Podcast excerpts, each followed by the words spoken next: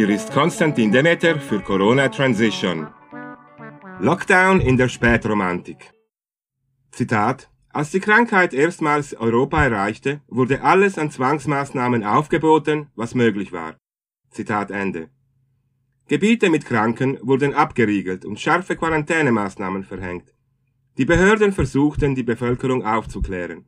Sie warben für ihre Maßnahmen und baten die Bevölkerung um Mithilfe und die Meldung von Krankheitsfällen. Zitat die Zwangsmaßnahmen weckten bei vielen einfachen Bürgern die Überzeugung, dass die Regierung ihnen nach dem Leben trachtete. Zitat Ende. Man munkelte, die Ärzte bekämen Geld als Belohnung für jedes Todesopfer der Krankheit. Nein, wir befinden uns nicht in der Gegenwart, sondern am Anfang des 19. Jahrhunderts, als die Cholera zum ersten Mal in Europa auftrat. Geschildert wird die Geschichte von Kurt Langbein und Bert Egartner im sehr empfehlenswerten Buch das Medizinkartell. Die sieben Todsünden der Gesundheitsindustrie von 2002. Da mir hier der Platz dafür fehlt, überlasse ich Ihnen die Interpretation der interessanten Parallelen zur Gegenwart. Häuser, in denen Cholera auftrat, hätten sofort geräumt und desinfiziert werden müssen. In ganz Deutschland seien spezielle Cholera-Krankenhäuser geschaffen worden. In regulären Krankenhäusern, in denen die Krankheit auftrat, seien keine Patienten mehr entlassen und keine mehr aufgenommen worden. Alle diese Maßnahmen gründeten auf der falschen Annahme, dass Cholera ansteckend ist. Langbein und Egartner weiter. Zitat. Was die Ansteckungslehre vor allem ins Hintertreffen brachte, war aber das völlige Versagen aller dieser Quarantänemaßnahmen. Sie konnten weder verhindern, dass die Cholera in eine Stadt gelangte, noch, dass sie sich später dort ausbreitete.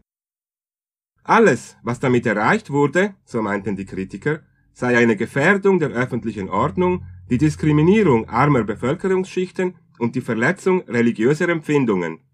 Zitat Ende. Das Fehlschlagen der Quarantänemaßnahmen war fortan das Hauptargument dafür, dass die Krankheit nicht ansteckend ist.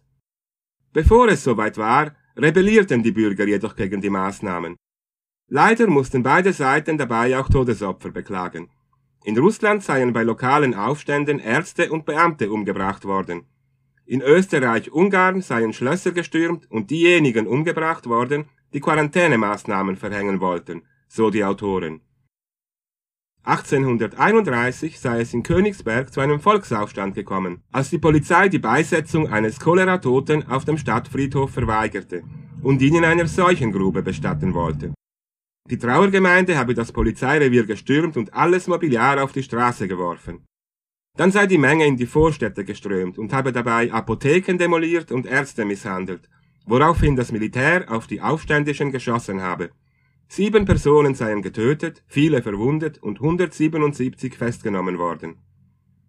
In Preußen seien die Gerüchte, dass Ärzte Geld für jeden Choleratoten erhalten würden, umso mehr geschürt worden, als sich die Krankheit fast nur in den niederen Schichten ausbreitete. Zitat Es hieß, die Krankheit sei von den Wohlhabenden eingeschleppt worden, um sich der Armen zu entledigen. Die Gerüchte wurden umso intensiver, je weniger die drastischen Quarantänemaßnahmen, das Ausräuchern, Desinfizieren und der riesige Markt von Wundermitteln Wirkung zeigten. Zitat Ende. Damals durften die meisten Menschen in Europa weder wählen noch abstimmen und mussten mit Aufständen Widerstand leisten.